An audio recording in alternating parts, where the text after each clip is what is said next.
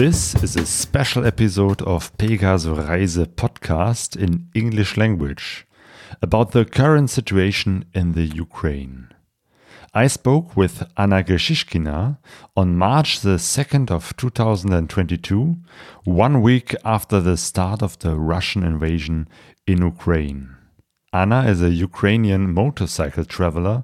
She's been on the road since eight years, rode two times around the globe, and she's now in Namibia. In this episode, she talks about her perspective on the war in Ukraine. Welcome, Anna Grechishkina. How are you? Well, Claudio, I wish I could say I'm fine, but uh, it would not be uh, 100% true. Um, I'm holding on, uh, but uh, I'm I'm very sad. I'm uh, well, it's to say the least, right? But I'm sure that you understand. So yes, yes, uh, I can understand, but uh, I think I cannot. Uh, I can only perhaps imagine how you must feel being so far away from your homeland. On the one hand, you are very safe now in Windhoek but on the other side, I can imagine that you would like be, to be near your relatives, your, your family and friends in Ukraine. So, uh, just to, to start, um, your journey, you are now uh, on the road with your KTM 1190, your motorbike, uh, riding around the world uh, since 2013. Is it right? Yeah, yeah, this is correct. Uh, so, I started my travels uh, eight years ago, basically eight and a half. Yeah, and that uh, that was and still is continuous travel non-stop, and that's my second circle around the world. And uh, but you're absolutely right. I feel um, I, am very confused and I don't know what to do because I'm so far away from my country and from my friends, from my family, and I feel that uh, I have to be with them. you know, I have to to contribute somehow, you know, to to help. And uh, basically now I feel uh, really helpless. So um, so yeah, sort of lots of emotions, but that's just uh, yeah the way I feel. And uh, thanks for for letting me express myself. Yes, because now the, the, whole world is, is looking on Ukraine and what is happening there.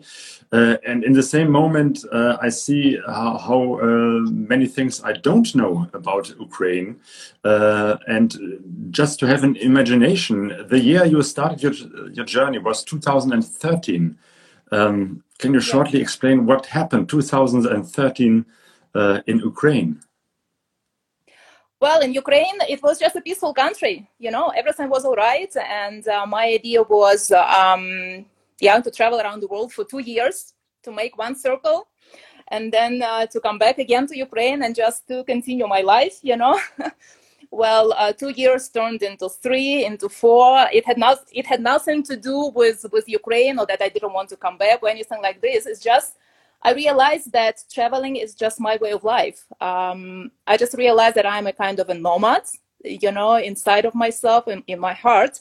But I always had the Ukrainian flag on my uh, on my bike. I always talk to people where I'm from, and I always explain the meaning of the of the flag. Those two colors, blue and yellow. That blue is the sky, and uh, the yellow the fields of wheat because we are really we are one of the richest agricultural countries you know?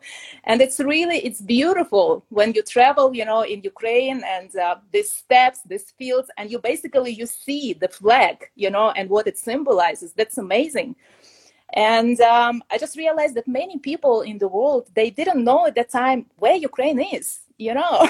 And it's such a big and, country no? the, the second yeah, largest country in europe Exactly. And I was so proud to say that, you know what, Ukraine is the largest country in Europe and this and that. And we are beautiful and peaceful people, you know. And I was so proud that I could kind of raise awareness about my country, you know, because um, I was so proud of it and I am. you know and now to now to see what is happening and uh, well actually you know the uh, several months after i left ukraine on my trip uh, they started that revolution of dignity when people were really pissed off with the government because uh, most of people they really wanted to enter European Union, you know, and to live like a European country and to, to head to our to even more independence, you know.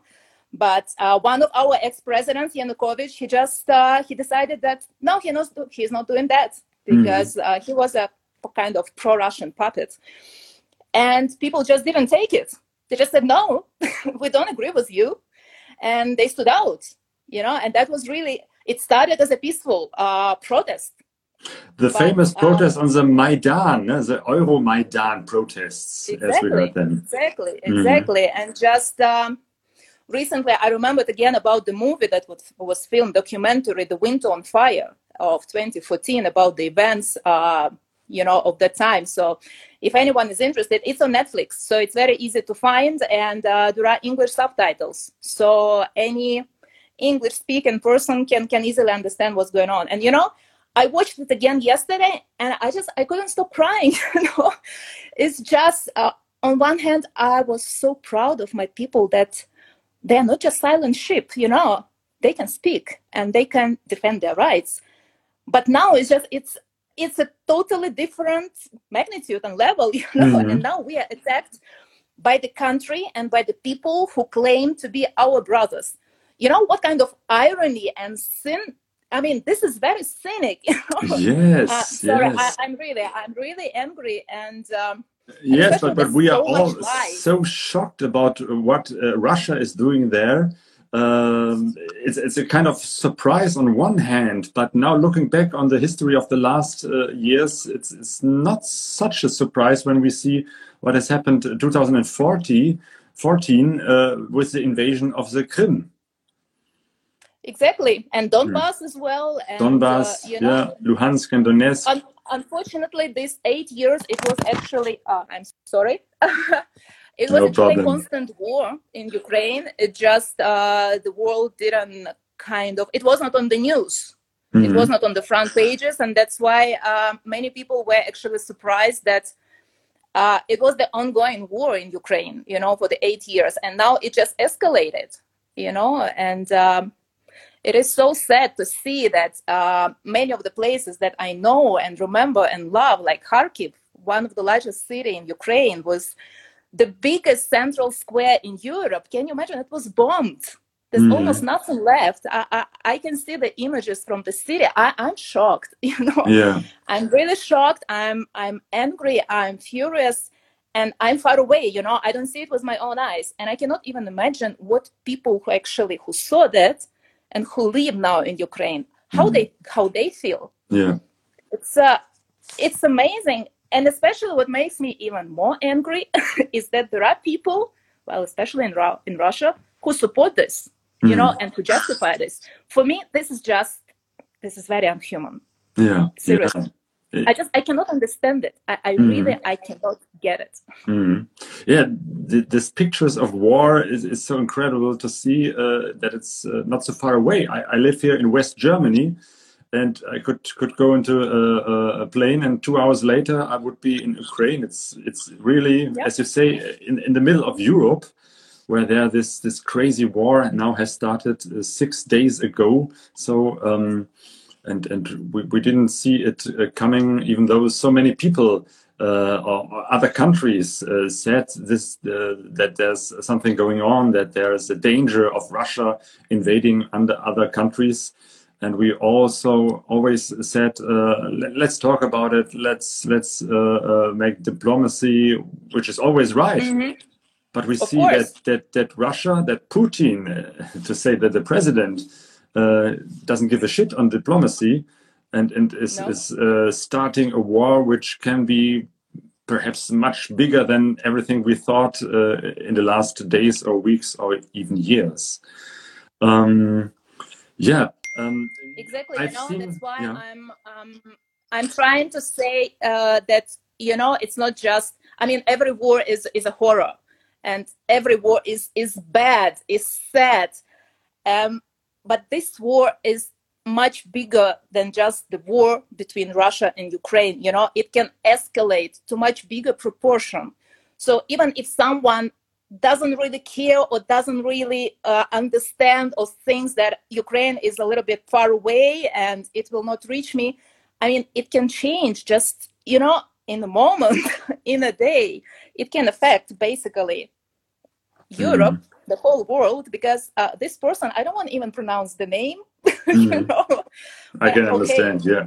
Uh, I mean, I mean, this person is crazy. I think that Mm. uh, it's just uh, common sense and reasoning. It's not about him, Yeah. you know. Yeah. So he can do just whatever, and uh, that's why I think that we just all of us have to be at least aware of the danger, and to do every little thing that we can, even to raise awareness around us. You know, even to read like the reliable uh, sources of information. You know, not just to hide our head into the sand, thinking that it's somewhere far away it will not touch me it it can you know Mm. believe me it can i'm a person that is, that is very far from politics you know? I don't understand much and i'm not going really much into it. I'm a traveler you know? I'm a nomad.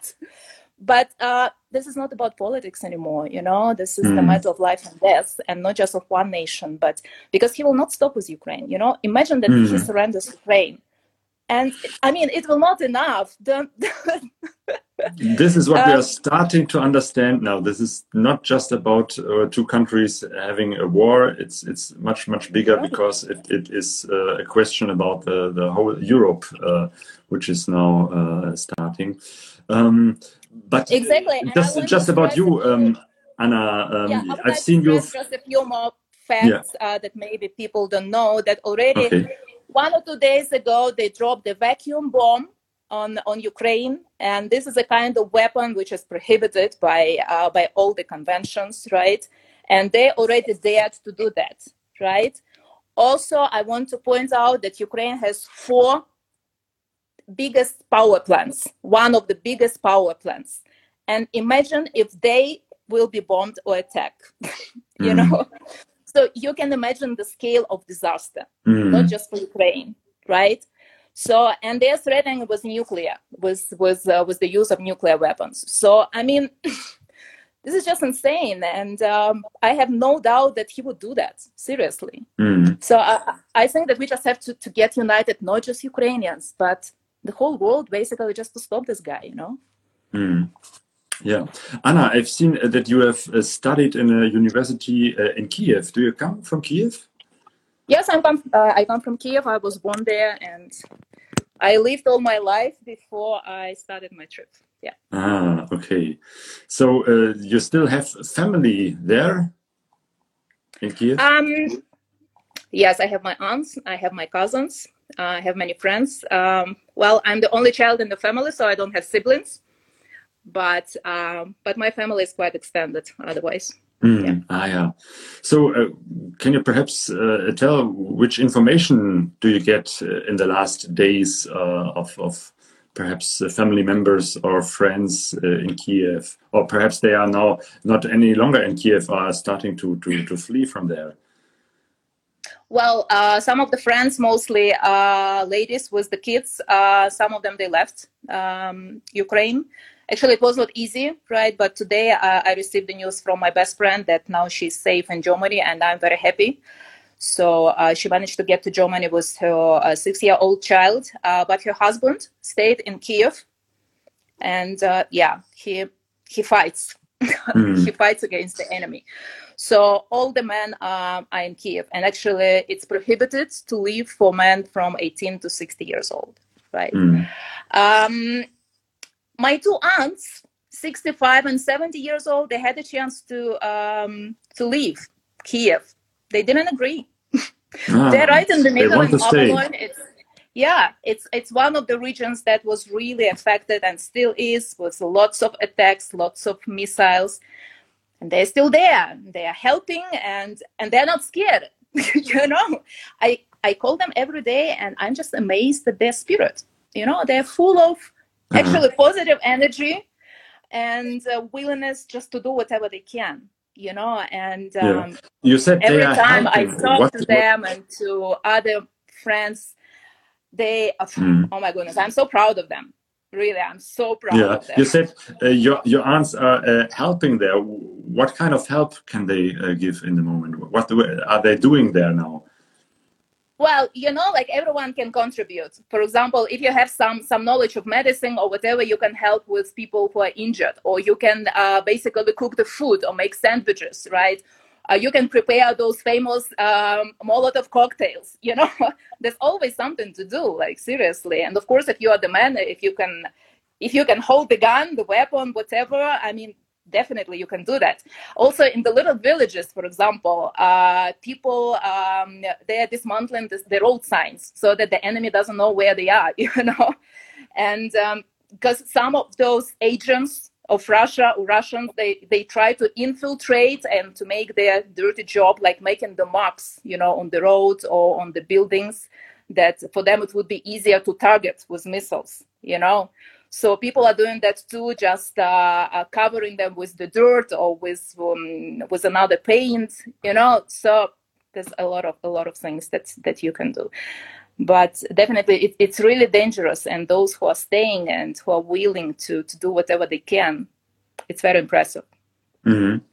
It seems that that uh, ukrainian people uh, are very strong in, in defending their, their, their rights uh, or their, their dream of exactly. democracy and, and uh, their country yeah exactly um, I mean, again, it's even hard to express how proud I am. You know, these these are really strong people that will not be silent and uh, they will protect their their lands, their families, and they love their country. I mean, I'm not saying that we are perfect. I mean, we have quite a lot of problems. We had the problems with corruption, and you know, with many other things. And I'm not saying that everyone is an angel and a saint. Like in every nation, you know, there are assholes and there are good people. but I, I, would say that the majority they would die for their country. Seriously. Mm. Yeah. Yeah. And it's not about president, like some people say. Why would you people die for their president? It's not about president at all. I, I, assure you, it's uh, it's about their free will. And, mm. uh, um, when when did uh, this invasion started uh, last week, um, you just were uh, freshly came to to uh, Namibia. Is it true that you were there exactly. for um, some days only or some hours? Strange enough, I landed in Namibia on 23rd of February, and yeah. in the morning of 24th, I woke up with the message of my best friend, um, which was saying, uh, "We are under attack. We are being bombed." and well i cannot express what what i felt it was like a bad dream you know i saw that I, am still dreaming and that's the nightmare and i will wake up but unfortunately that was uh, yeah that was the reality um, i think that if it happened just a day earlier i, I would not fly anywhere but mm. again it's so now I, am actually I, I, don't know what I, I will do because um, I cannot concentrate on anything else, and um, I just I keep following the news. I'm always in touch with my family, and for me, I kind of feel that I just I don't have the moral right, you know, just you know to continue traveling to post nice photos from the countries I'm traveling. You know, it's just something is wrong about it, and mm. uh, it seems like my world it just changed just in one day, you know, and um, it's uh, it's sad. And uh, I'm still uh, I'm thinking what what uh, what I can do and how can I be of help. Um, maybe on the distance, or I have to fly somewhere else, uh, even going back to Ukraine. But now it's it's getting like really difficult to cross the border. Um, but yeah, I decided that first I have kind of to, to come down to, to cool my mind and uh, kind of to take the rational decision. Um, maybe I will put my, my journey on hold. I, I, I don't know. So um, I wish I could tell now more what what decision I took, you know, and even yesterday I think that I was sure that what I'm, what I'm going to do. Uh, now there's a little bit of hesitation, but um, yeah, definitely I really just want to to be involved and to be of help and to to contribute somehow, even with mm. the little bit that I can. Mm. So this is also a question uh, we, we, are asking ourselves uh, in Germany or in, in the, the German-speaking uh, motorcycle travel scene. Um, what can we do? We are hearing of, of some organizations who are organizing help on the borders to Ukraine for the refugees coming out of Ukraine. Uh, but is there something else what, what we can do? Uh, well, you know, uh, there's quite a few things, you know, and um, if someone is interested, I posted on my Facebook page and I made it the pinned post, pinned post, right? So it's always on the top and uh, you can easily uh, see it. Uh, it has the image, how to help Ukraine, right? So um, basically, there are like three main points, um, which I agree with. So first is uh, stay updated. Yeah you can contact your Ukrainian colleagues and friends and uh, to read trusted sources. You know, so I would say that being aware and being informed now is, is really important. But you really have to select the sources, you know, who are saying the truth. So in this post of mine and in some previous posts, you could see the links that um, that are trustful and that you can rely, right? Then, of course, you can donate yeah uh, again there are links on my facebook page uh, with the trustful links resources where you can donate if you're willing definitely we get a lot of help from uh, from europe you know with weapons and with some some uh, other things like uh, medication etc but there's always need you know and uh, i can be sure that these organizations these charities they use every penny every dollar cent just for the cause you know so it will go it it will used uh, in a good way. So you can do that if you feel like right uh, also the third part is advocate. Like you can participate in the protest. You can talk. You can if you if you have access to i don't know to politicians to any decision makers you can do that. Like for example we as ukrainians we've been asking for all these days please close our sky. Okay you cannot help us with like the real army. We we understand that trying to understand so to say yeah. But i mean at least you can close our sky because they're bombing us you mm. know they're destroying the residential buildings. Many children died in the hospitals in the orphanages um, you know in the nurseries. This is very sad. These children haven't done anything wrong you know. And still they claim they lie that they don't hit residential areas you know. This is this is very sad you mm-hmm. know so you just just be aware and of course if you know about someone who is in your area or you can help to anyone uh, you can you can offer your help you mm. know and uh, definitely i'm sure that every european country now has some um, some organizations some charities some groups that are helping so you can come and donate, I don't know, some parcels of food or clothes or whatever. or if you or if you can invite some of the refugee, I don't know, lady was there, was the child or I mean there are yeah, there are ways to help and um, you are mostly welcome and we all really appreciate that. Yeah, yeah, I've seen that, that Mission Lifeline, the uh, um, Seenotrettung. Um, they are uh, organizing some some convoys uh, for mm-hmm. the borders uh, in, to Ukraine. Um, the, the yeah. big uh, charity organizations uh, like Brot für die Welt, Diakonie, they are coming together in the Bündnis Entwicklung hilft and uh, the Aktion Deutschland hilft. And this is also some, some addresses where you can mm-hmm. make donations because they are big organizations who can really give a big help.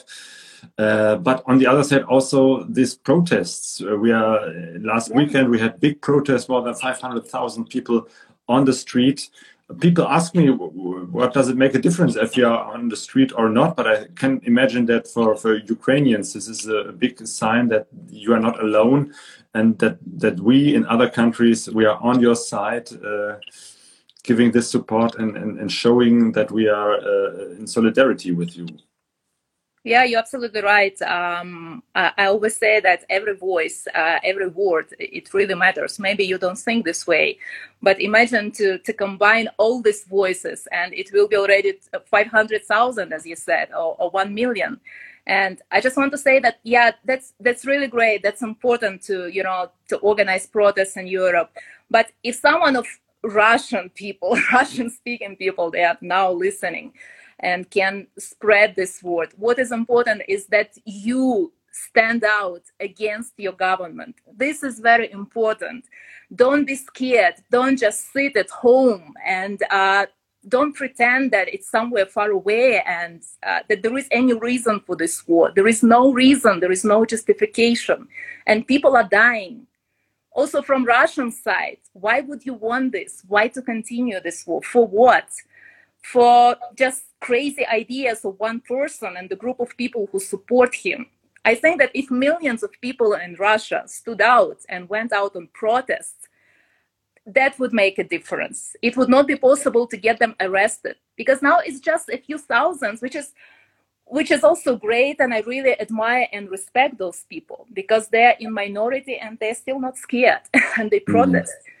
But then they get arrested and that's it you know where are all the millions how can you support this war mm. you were fighting in second world you know in second world war and now you are initiating what third world war this is that i cannot mm. get it seriously. Yeah, I, I, think you're right. This is not the, the, the moment where also the civil society uh, has to stand up and, and, and raise the voice and say, we are not we are not with the government. We, we are. Uh, this is not okay. What is going on, and we're against it. So, um, special. Well, it's again, easy here in Germany.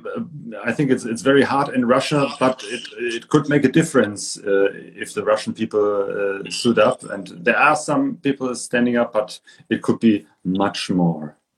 Yeah, it's it's definitely it's not enough. And I mean. You can look at Ukrainians, you know, how we stand out. I mean, if we are not happy with our government, we say this, and we say this in a very obvious way, and and we make changes. Okay as i said we are not perfect yeah and we didn't reach the level yet that we would like to but we are on the way. We are at least doing something. We are making small steps. We are not sitting just in the homes you know?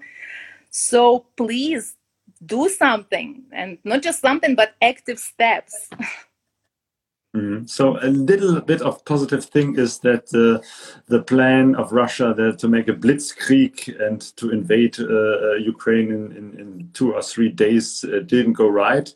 Uh, I think they were also surprised how many uh, defense there is in Ukraine yes. and perhaps this is yeah. a little bit of hope uh, to to see that this will not be a quick war uh, and and uh, it will endure much more time and uh, perhaps this gives also time for the the, the people in Russia um, to see that this is not right and this is this is a dirty thing that they are doing there exactly. That that's yeah. a great thing you know and i'm always like talking to to friends in kiev even though i i feel guilty because maybe i'm bothering them and taking their time but i'm like so but how is kiev do you think we have a chance? And they're always like relax. No one will come here. We will we will defeat them. We will win. So it just it gives me hope and they're so full of motivation and passion. And yeah definitely the plans of russians to to make it easy and fast they didn't work and um, yeah and i suppose that putin and all his circle are, are really getting angry um, but no no it will not be easy definitely mm. not yeah, yeah. I see that Moto Shet, a friend of us, is uh, writing. Hope there are a lot of Russian in this session. Anna's mentioning it currently. So if you have uh, questions to Anna, you can post them uh, here. Uh, I can ask them. them. Um, but I also think that that you have uh, mentioned uh, the most uh, important uh, points uh, in this moment. So I think you can, in the moment, not say what you will do next. You are in the situation that you first must think what is the best to do in your situation to to stay in Africa or come back to Europe. Um, uh, yeah, I, I, think this is a very hard decision uh, in the moment. Um, but I think that even though what you are talking now uh, in on social media, uh, also to your all your fellows, is also uh, something good that you are uh, doing now to to raise awareness yeah at least one thing i can promise to to everyone and to myself that um, i will be posting a lot of things so maybe the people who are interested purely in traveling would be disappointed and some already are but i mean um, it's not about number of followers but about my values you, you know and about my position so if someone doesn't like it I mean, that's that's their choice. Uh, mm. But definitely, I cannot stay aside, and uh, I will always express my opinion, even if someone doesn't like that or doesn't want to hear that. And uh, even if I continue traveling at this point, uh, there will be much less um, publications just purely from the road or some nice pictures or videos. because even now when I um, when I see some photos of the bikes and the roads and nice sceneries, I, I, I don't know. It's difficult for me even to express how I feel. Uh, it's just it seems like my world changed really, as I told you. That um, I think that with the war in my country, I I cannot just concentrate just pure on traveling and uh, and the road. So so yeah, I think that my pages will turn more into um, yeah into the pages of raising awareness and information of what's going on and uh, support of my people even with the words.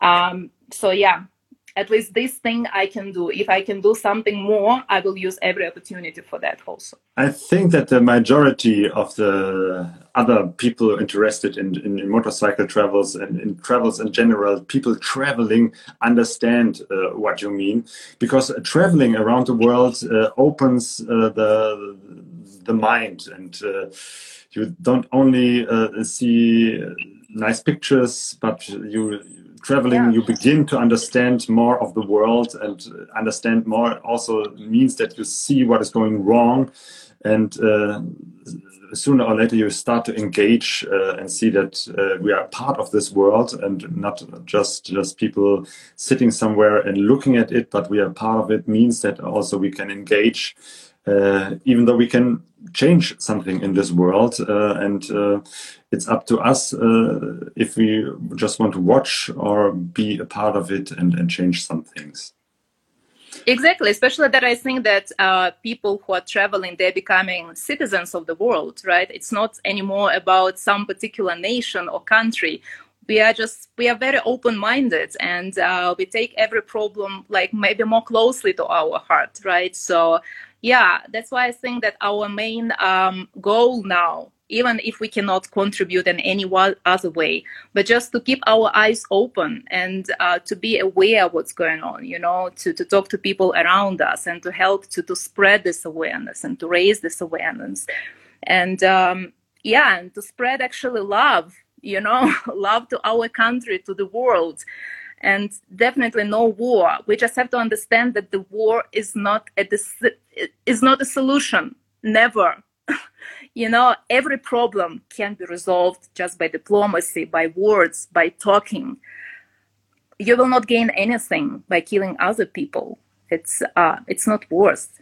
And uh, I just don't know how how else I could express it. And, yeah, uh, it but you heard at least by people who support this nonsense. Seriously. Mm. Yeah, you are so right. Anna, thank you very much uh, uh, for taking the time uh, to speak to us. Uh, that you could you, just, just, just give uh, a small uh, perspective on Ukraine, on, on, your perspective on the Ukraine.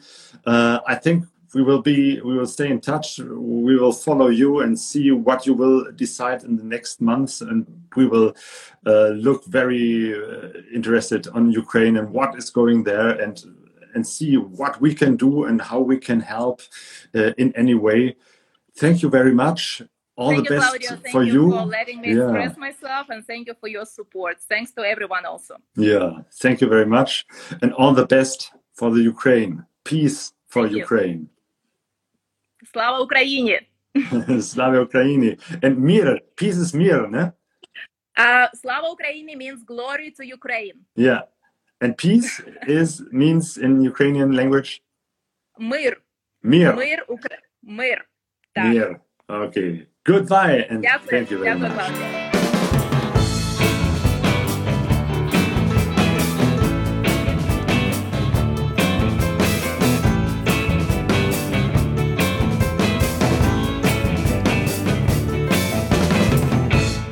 Pegaso Rise.de